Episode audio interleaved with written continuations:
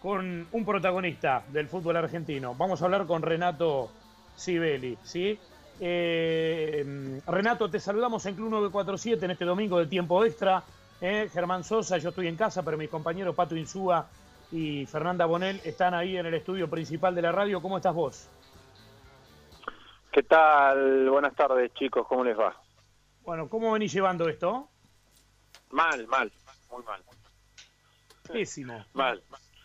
Sí, sí, sí. Pero bueno, eh, ¿qué le vamos a hacer? No, no tenemos muchas muchas opciones, ¿no? Eh, hay que aguantársela, pero la verdad que se me hizo complicada el comienzo, imagínate ahora. Eh, pero bueno, nada.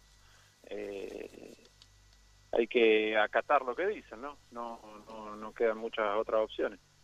Renato, la parte más complicada es eh, el hecho de no poder salir, de, no poder hacer la vida normal de siempre o de tener que hacer un entrenamiento que obviamente es complicado porque no se puede ni parecido hacer un entrenamiento como el que ustedes hacen normalmente eh, en, una práctica en el club, con el cuerpo técnico, con el PF y con todos los elementos que corresponden. Nosotros hemos charlado con muchísimos futbolistas como vos en, esto, en este tiempo y la verdad que Dylan Gisi, por ejemplo, es uno de los que hemos charlado, que es un tipo alto, una característica que puede tener en común, digamos, y claro, vive en un departamento de, dos ambientes. Eh, imagínate que salta y pega la cabeza en el techo.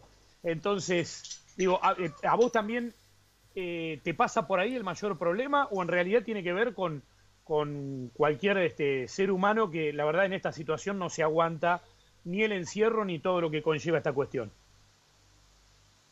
No, no, más que nada por, por lo que le pasa a todos, ¿no? Eh, de no poder tener una vida normal, de, tener que, bueno, yo aparte del fútbol estoy con, un emprendimiento en una panadería, entonces también estoy trabajando con eso, o sea, tenemos que, que mi mujer trabaja, trabajar, limpiar la casa y hacer de maestro y maestra al mismo tiempo, con los hijos. Eh, eh, se hace, pero bueno, no, la verdad que yo te digo, estoy repodrido. Eh, pero nada, digamos, se aguanta, ¿qué vas a hacer? No, no queda otra, no es algo irremontable. Eh, la verdad que, como te digo, cada uno puede llegar a tener su postura. Eh, yo creo en lo personal que se hizo muy bien en empezar con la cuarentena porque se aplanó la curva, se preparó al país que me parece que no estaba preparado para tener una cantidad de contagio importante como veíamos y nos asustábamos eh, lo que pasaba a principios de marzo, mediados de marzo en Europa, eh, y la verdad que nos asustábamos y decíamos, llega a venir esto acá y hace un desastre. Yo creo que fue una decisión muy acertada de hacer una, un confinamiento temprano, como se hizo acá en Argentina. Eh, pero la realidad es que cuando uno lee, cuando uno ve lo que pasa en Europa y en otros países, la realidad es que nos vamos a contagiar. Entonces, eh, yo no sé hasta qué punto, hasta, digamos, el virus va a seguir, lo único que va a cambiar, me parece, es que el Ejecutivo eh, acepte o no acepte que la gente salga. Pero yo creo que va a llegar un momento que va a ser agosto, septiembre, el virus va a seguir circulando y que nosotros vamos a poder salir. Pero la verdad es que es algo terrible que le, que le pasó a todo el mundo y, y se muere gente. Lamentablemente se muere gente, hay gente contagiada y es una realidad. Eh, la realidad es que nos vamos a contagiar y, que va a haber gente que se va a morir, lamentablemente, ¿no? Sí, eh, tengo una visión bastante parecida en muchos aspectos a lo que planteas. Por, eh, este es el país de los extremos, todo el tiempo pasa eso, ¿no? aunque por ahí los extremos no sean los caminos más aconsejables. Lo digo, si tenés un problema y vas a tener que convivir con ese problema durante mucho tiempo, bueno, busquemos la vuelta de convivir con el problema de la manera más, más prolija posible, pero coincido con, con mucho de lo que planteabas. Eh, habrá que ver cuál es la, la historia, porque eh, la gran preocupación también se genera en lo económico, ¿no? Desde que la AFA, por ejemplo, en el caso que nos compete, que es el fútbol, Renato, eh, la AFA decreta el final de temporada, a esto obviamente desobliga a renovar contratos a los clubes por una temporada que ya terminó, y hay muchos jugadores como, como, como tantos del fútbol argentino, por eso ha gremiado Salta, obviamente, ¿no? que van a, que van a atravesar una situación complicada. Digo, ¿se acuerda, por ejemplo, renovar contratos por seis meses? Está bien, me parece una medida interesante y es un aporte. Ahora, si el fútbol se va a reanudar en octubre, noviembre, ¿a qué dirigente le puede servir firmar con un jugador un contrato de seis meses que va a terminar en diciembre? Donde de esos seis meses, cuatro van a ser sin fútbol. Entonces, hay, hay, hay un montón de aspectos económicos, sobre todo los jugadores del ascenso también, ¿no? Es una realidad que nos ocupa a todos y que va más allá del virus que nos ha obligado a todo esto, ¿no? Sí, mira, a nosotros nos tocó jugar el primer partido de la fecha, fue eh, Gimnasia Banfield. Eh, fue la fecha que no se terminó de completar y estuvimos hasta último momento si lo jugábamos y no, o no lo jugábamos. Sí. Eh, yo creo que el fútbol no es ajeno a lo que pasa en el país. Y el fútbol, se yo creo que esa fecha no se tendría que haber jugado y, estoy de acuerdo en, la en el temprano parate o suspensión del torneo, porque creo que fue un éxito haber hecho una cuarentena o un confinamiento temprano para evitar eh, que la curva eh, eh, se dé, valga la redundancia, temprano en, el inicio de la cuarentena. El, el tema es que yo lo que hablaba con varios compañeros, que por ahí nos gusta hacernos un poco los revolucionarios, decir hay que parar, hay que parar. La realidad es que ya los clubes, como por ejemplo Banfield, pero como muchos otros, ya tenían problemas económicos. Y si el fútbol no reanuda, la tele pagó, yo sé que pagó abril y mayo, no sé si va a pagar junio, o marzo y abril, no sé si va a pagar, si pagó mayo o si va a pagar junio. Y la gente en su casa, muchos tienen menos ingresos, o sea que la cuota social la pagan menos, o sea, los clubes no son ajenos tampoco a, esta realidad. Eh, lo que sí no estoy de acuerdo que muchos presidentes o clubes se, aprovechan de la situación y dejan de pagar o renegocian contratos aprovechando la volteada o eh, es lo que pasa muchas veces lamentablemente en Argentina, ¿no?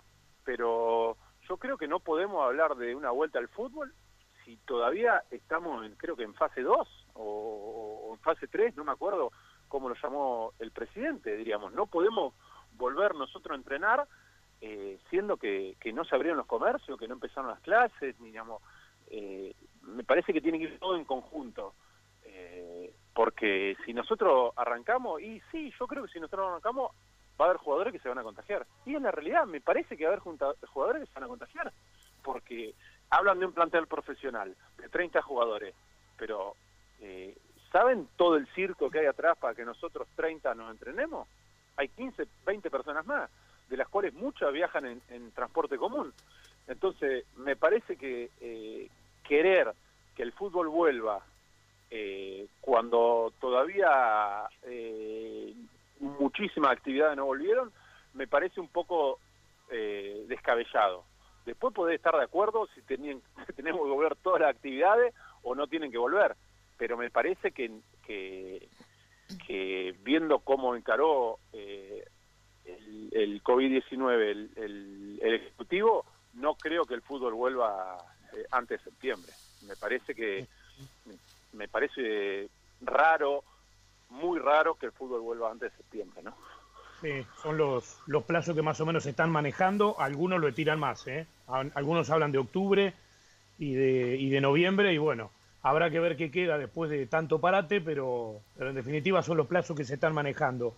Eh, Renato, eh, esta realidad por supuesto ya venía siendo complicada, lo marcaba recién, esto lo va a agravar. Para el mundo de los jugadores de fútbol se viene un cimbronazo importante, ¿sentís vos? ¿Qué conclusión te ha quedado después de todo lo que se ha producido en las reuniones de agremiados, de capitanes, de los jugadores más importantes de cada plantel, aunque sea vía eh, teleconferencia? Eh, después de lo que ha comunicado la AFA. Sos un tipo con mucho recorrido y además está recontra en condiciones este, de, analizar la realidad desde otro lugar que no sea exclusivamente el del jugador de un plantel puntual, sino este, verlo más sobrevolado, más general. ¿Qué panorama va a venirse después para los jugadores de fútbol? ¿Qué es lo que se están esperando ustedes después de todo esto?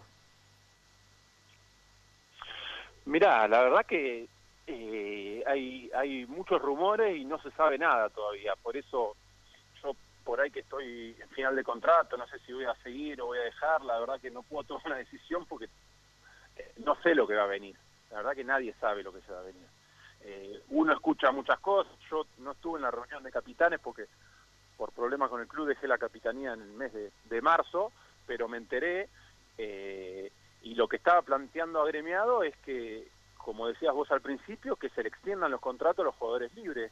Eh, de los contratos profesionales, de 3.500 contratos profesionales, creo que se vencen en junio 2.800. de los cuales esa gran mayoría son del fútbol del ascenso. Y es como decías vos, si no va a haber fútbol hasta septiembre como mínimo, con posibilidad de que se vuelva en enero también, eh, ¿por qué los clubes van a hacer contratos a jugadores eh, que no van a usar? Pero bueno, desde el mismo punto yo, yo hoy en la panadería estoy pagando sueldo de empleados que no están viniendo a trabajar tampoco. Entonces, digamos, eh, es válido para eh, diferentes rubros, ¿no? o profesiones. Lo que yo creo es que me parece, y estoy casi seguro que va a pasar, que los presidentes se están poniendo de acuerdo, eh, y ya empezó con esto de que no haya descenso por dos años, es para bajar los sueldos de los jugadores.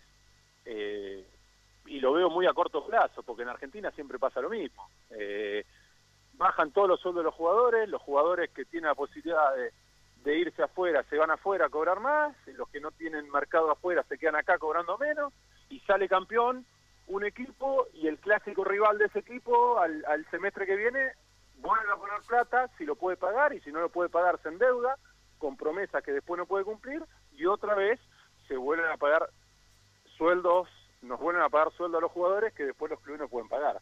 Eh, porque eh, la verdad es que los jugadores de fútbol ganamos la plata que ganamos no porque seamos buenos, ni lindos, ni, ni, ni, nada, es porque el, el, fútbol lo genera muchas veces y muchas veces no lo genera, pero los, los dirigentes están en, se sienten con la obligación y la presión por los hinchas de armar equipos competitivos, ¿no? clarísimo, el, el, círculo vicioso es perfectamente ese, así está descrito y ni una palabra más. Este, a propósito de, una pata futbolística, si se quiere, Renato, eh, ¿les dijeron oficialmente a ustedes para que se pasen la información o lo que fuere eh, respecto de lo que se ha hablado en estas últimas horas, que tiene que ver con, que, a ver, que estamos en condiciones de confirmarlo, ¿no? Que Falcioni no va a seguir siendo el técnico, que va a quedar un poco Sanguinetti y que después veremos si en diciembre o no Falcioni asume en el club un rol de manager o algo así. ¿Alguien les informó oficialmente algo o es lo que saben producto de, lo que se conoce públicamente y nada más? Mira, yo cuando Julio anunció vía Zoom, yo la verdad que ya hace tres semanas que dejé de entrenar con el plantel, eh, porque, bueno, el fútbol no se va a renovar antes de junio y yo termina contrato en junio, entonces hablé con el profe y le dije, mira, profe, la verdad que me está costando entrenar, me parece que que más una ayuda psicológica, que más mantenimiento para el cuerpo, que es un entrenamiento sin paz. Eh, o sea, hacíamos todo, todo fuerza, eh, sirve para descargar, la verdad que sirve, pero la yo entrené durante un medio y medio y, después me cansé y no entrené más y justo Julio lo anunció esta semana y yo no estaba eh, y sé lo mismo que, que pueden saber ustedes. Eh, que a Julio el club decidió no renovarle el contrato como técnico, que se le ofreció ser manager y que en teoría Javier agarraría como, como técnico, pero no tengo más, más confirmación que esa. Eh, me sorprendió, la verdad que a mí me sorprendió. Eh, todos pensábamos que, que Julio iba a seguir, Julio tenía ganas de seguir, pero bueno, una decisión creo, de los dirigentes. Eh, por otro lado, creo que Javier es un ícono del club. Eh, no creo que esté a la altura eh, de ídolo como la que está Julio, pero es el jugador con más partidos en, el club, es alguien recontra querido por el hincha, que ya tiene experiencia y que en algún momento todo el mundo sabía que en algún momento el Arthur iba a ser el técnico de Banfield, ¿no? Está claro, está claro. Bueno, el propio Falcioni había deslizado algo después del clásico con Lanús, si mal no recuerdo, públicamente, pero bueno, este, ahora la historia era tener una continuidad. eh, en definitiva nos ha sorprendido, no, no en el sentido de que Falcioni ya algo había dicho, pero sí en este momento que se produzca una cosa así y quería saber si vos tenías alguna información más concreta. En realidad la información es concreta, es así, no hay nada que dudar, pero eh, la pregunta apuntaba a qué les habían transmitido a ustedes los jugadores y ya se los habían hecho en alguna medida oficial. Es decir, que si viene eh, Renato mañana, un club de afuera, u otro club de la Argentina, después del 30 de junio vos estás en condiciones de hablar con cualquiera respecto de tu continuidad como futbolista profesional, estoy hablando. Sí, así es. Así es. La verdad que eh, es difícil pensar eh, en cuándo se va a volver y, la verdad que me está costando mucho hacerme una idea de, de volver a jugar o de cuándo, porque sentado acá en casa eh, es muy difícil. La verdad que hace tres meses que dejamos de jugar y, o dos meses y pico y, me siento muy alejado, muy alejado. Por ahí cuando volvamos, podamos volver a entrenar, salir a jugar o hacer algo, me agarra de nuevo, eh, me vuelven las ganas de, jugar. Pero hoy la verdad que eh, se me hace complicado. La verdad que se está haciendo muy complicado, se está haciendo muy largo y lo peor es que creo que esto viene para, para varias semanas más. Eh, eh, ¿Evaluaste la posibilidad de retirarte directamente? Sí, sí, sí. Claramente. Claramente, claramente, sí. Claramente.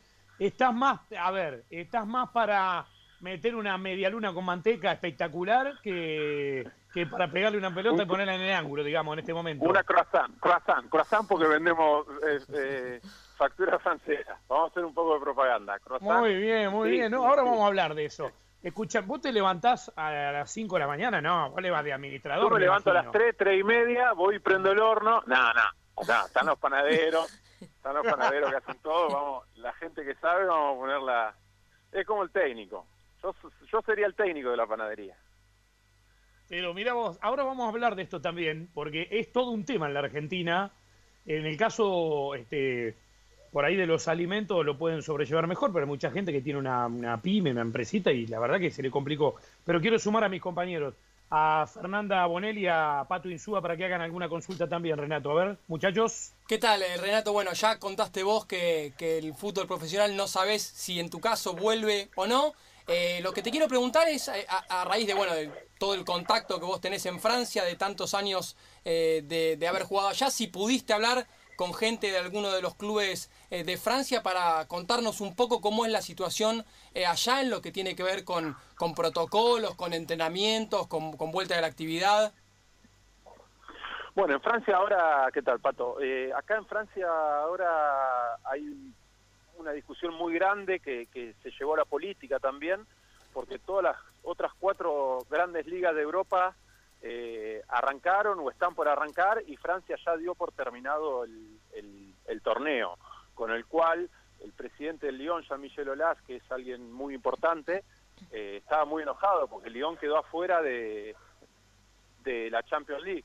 Y sabemos que la, la Champions League es 20 millones, corresponde a 20 millones de euros para el, para el club, ¿no? Entonces, eh, nada, es un golpe duro para Lyon, con el, porque generalmente entra y, tenía tenía pensado en sus números tras la Champions y son 20 millones que te quedan afuera. Eh, pero no, no han vuelto a entrenar, eh, fue una decisión más que nada del gobierno y bueno, la verdad que ahí se está, se está hablando bastante en este momento. Bien, sabes Germán, acá eh, Fernanda me vio cuando llegué a la radio, de casualidad, esto les voy a contar, ¿eh? Sí. Eh, queda acá cerquita de. Acá estamos en Palermo, en Raviñera 1700, queda muy cerquita la, la panadería de Renato. Y pasé por ahí antes de venir a la radio. Así que vine con, con mi café y con mi croissant a la radio eh, de casualidad. Bien, muy bien, Tato. Eh, en, este, en este periodo de pandemia, cualquier manguito que entre viene bien. Que va, claro. Escúchame, vamos a ir, vamos a, vamos a ir, vamos a probar eso. es urgente necesito, yo el lunes estoy en la radio, así que voy a pasar, lo juro. Muy bien. Porque siempre es buenísimo, un cafecito, la tardecita, ¿no? Espectacular. Eh, dale, Fer. Hola, Renato, ¿cómo estás? ¿Qué tal, Fernando? ¿Cómo va? Te voy a sacar un poco del fútbol, de las croissants y todo eso, porque Eh, mi pregunta tiene que ver con si vos pudieras hacerte una llamada telefónica, a vos o a quien sea, en cualquier momento de tu vida, ¿a quién llamarías y por qué? Eh, ¿Y qué yo dirías? creo que, que hubiese llamado a mis viejos primer pretemporada. Eh, eh, el hecho que sentía eh, de estar eh, con jugadores profesionales, en- en- en llegar, llegar a- al fútbol de primera, eh, por un lado, y por otro lado, eh, lo que me costó esa primera pretemporada. Eh, eh, ¿En qué sentido? y físicamente, Ujú. físicamente fue, fue muy dura. eh, no es un detalle menor que la hice con el profe Otero, eh, con el cual el profe se jactaba de hacer vomitar a los, a los jugadores en, en la pretemporada, así que imagínate lo que fue y, y corriendo las pasadas en la pista de atletismo, eh, tener que recurrir a, a- a mi familia para, para no aflojar, ¿no? Eh, creo que que, que bueno eh, Harías esa llamada. hubiese utilizado el teléfono para, para llamarlo en ese momento sí Mira. Mirá. Bueno, esta no te la esperabas, esta pregunta, Renato, ¿viste? No, este, arrancamos para otro lado. que no no había celular en su ¿eh? momento en 2003 Claro. Había que buscar una- una- un teléfono público. sí un telegrama Sí, es verdad. Este, a ver, eh, ya te estamos, te estamos escuchando como jugador de fútbol, por supuesto, pero te estamos escuchando como un, como un emprendedor también, que de un tiempo a esta parte sos, producto de que el fútbol te generó ingresos y eso te permitió invertir como corresponde porque la vida continúa. Eh, ¿cómo, ¿Cómo vas llevando el comercio que tenés esta cuestión, esta realidad? Sí, mira, es, es, es dura. Eh, la verdad que habíamos arrancado hace un- casi siete meses que inauguramos nosotros, nos había ido muy bien, porque generalmente en gastronomía dicen que el primer año perdés plata y nosotros, la verdad que eh, salíamos empatados del primer mes. Y bueno, ahora hace tres meses que estamos, venimos abajo, ¿viste? Eh, no, cuando se termine la cuarentena nos vamos en el entretiempo perdiendo 3 o 4 a 0. Va a estar complicado remontarla. Pero pero bueno, la verdad que como decía vos recién, eh, la panadería es un rubro que por lo menos con las aplicaciones de venta online y el takeaway, algo nos permite vender, eh, nos permite quedarnos abiertos, hay muchos eh, gastronómicos de la zona que tuvieron que cerrar, muchos que no van a poder volver a abrir, así que la verdad yo trato de ver siempre el vaso medio lleno, sí, estamos perdiendo plata, pero pero lamentablemente hay gente que le, le va mucho peor y que no va a poder volver a abrir después de la cuarentena. Por eso, como todo en la vida, cada uno tiene opinión desde el, desde el, desde el lugar que ocupa, ¿no? Eh, yo entiendo por ahí a un empleado que cobra su sueldo todos los meses, que, esté de acuerdo con la cuarentena al 100%, y yo entiendo también a aquel que por ahí está en contra de la cuarentena porque sabe que la cuarentena no lo va a dejar eh, eh, volver a abrir su comercio. Eh, ni hablar que, que lo principal es la salud, pero bueno, la verdad que el coronavirus no, no va a desaparecer cuando el presidente diga que, que se levanta la cuarentena, ¿no? Claramente. Bueno, Renato, ojalá que, eh, te digo, si, eh, si quiero que pase algo, ponele relacionado contigo después de esta charla, ojalá que te pueda jugar un tiempito más en Banfield, que se renueve ese contrato y te retires adentro de la cancha, porque medio irte así, no sé, qué sé yo, porque una pandemia paró todo, me gustaría por ahí que puedas tener la posibilidad de, de despedirte en la cancha ante la gente, sería mucho más lindo. Eh, eso sí, vas a tener que ponerle un poquito de gana al entrenamiento durante un tiempo, pero bueno, ¿qué crees? Que todo no se puede. No, todo no se puede. Sí, la verdad que muchos me dicen lo mismo y yo la idea mía siempre dije me quiero retirar jugando y en Banfield. Eh, pero la verdad que el fútbol me ha dado mucho, en todo sentido, y, y siento que por ahí, si no le puedo pedir más y me dio lo que me dio, eh, ya está, hay que ver. Eh, eh, es complicado, la verdad que no todo es, tan sencillo. Yo en Banfield la verdad que es un club que quiero muchísimo, con el, en el cual me siento muy querido, pero bueno, hay veces que hay cosas que, que sobrepasan lo futbolístico y son difíciles de llevar. Pero bueno, vamos a ver qué pasa. Bueno, está muy bien. Este, a esta altura de tu carrera, con gran recorrido, por cierto, es lógico, normal, humano y hasta natural que no te banques algunas cosas, ¿no? Que por ahí cuando eras más pibe te bancabas, puede, puede pasar, o sea, no es, no es raro, no es nada raro. Este, así que bueno, si hay cosas que no te bancás y lo que sí te bancás es el croissant o un buen miñón, bueno, listo, ya está, que vaya para ese lado entonces y punto, ¿qué problema hay? Sí, sí, irá donde tendrá que ir. A veces no se puede elegir todo en la vida. Así que vamos a ver, vamos a ver, no me puedo quejar. Eh, eh, estoy, estamos pasando algo extraordinario que, que muchos en Argentina acá no, no vivieron una pandemia como la que se está viviendo y poder estar charlando con ustedes por la radio, más allá de todos los programas, problemas que podamos llegar a tener, me parece que somos privilegiados, ¿no? Impresionante, Renato, gracias por atendernos, un abrazo. Chao chicos, un abrazo. Un abrazo grande. Renato Sibeli, el jugador de Banfield, ¿sí? Eh, marcador central histórico de Banfield, que bueno, después tuvo su recorrido en Europa, ya